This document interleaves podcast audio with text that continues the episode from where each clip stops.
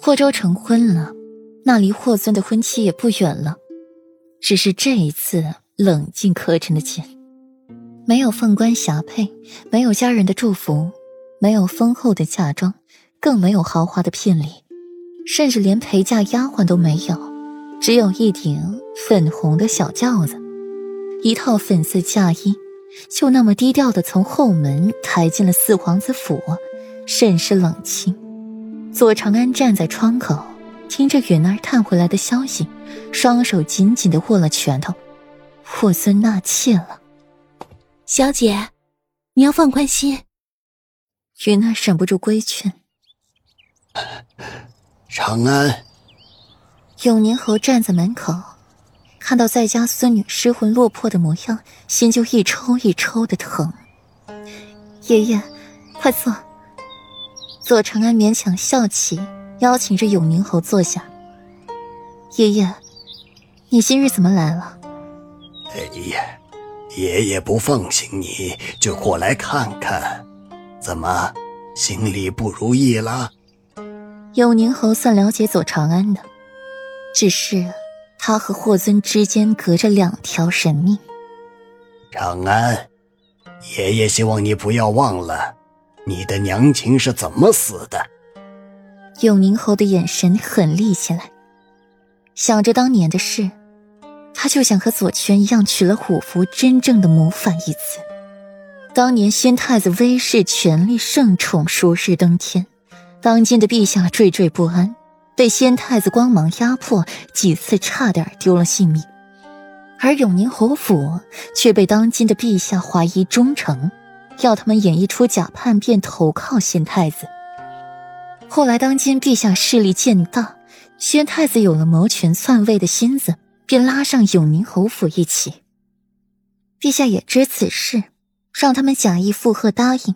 等到先太子谋权失败，陛下救驾有功，先皇膝下的子嗣稀少，当今陛下便可顺理成章的登上帝位。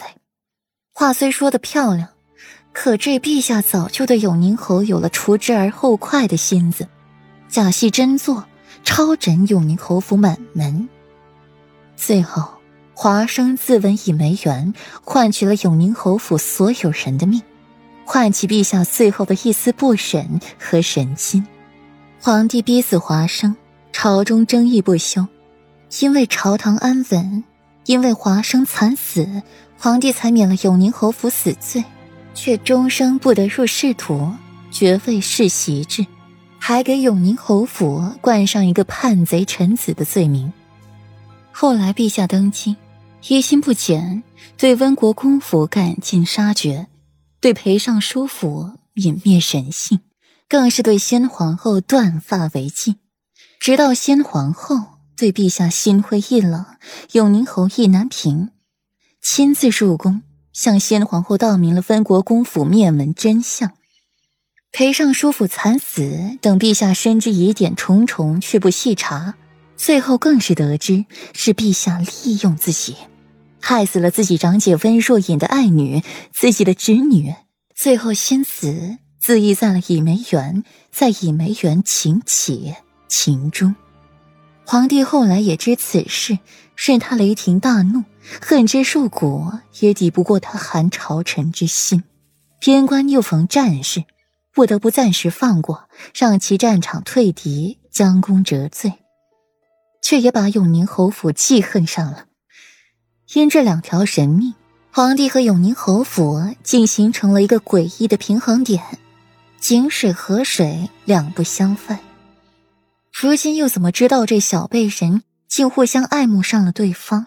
平衡点被打破，又起猜忌。左长安垂下了眸子，淡淡道：“爷爷，我不会忘的。当年的事，刺目的血红，他忘不掉。”左权在书房里听着院中的喧嚣声，本能的蹙起眉，抬步出去，看到院中披散头发的女神，厌恶的蹙起眉：“世子，世子。”这群奴才居然虐待妾身，连妾身见您一面都不让，还让妾身滚出去！您快替妾身做主啊！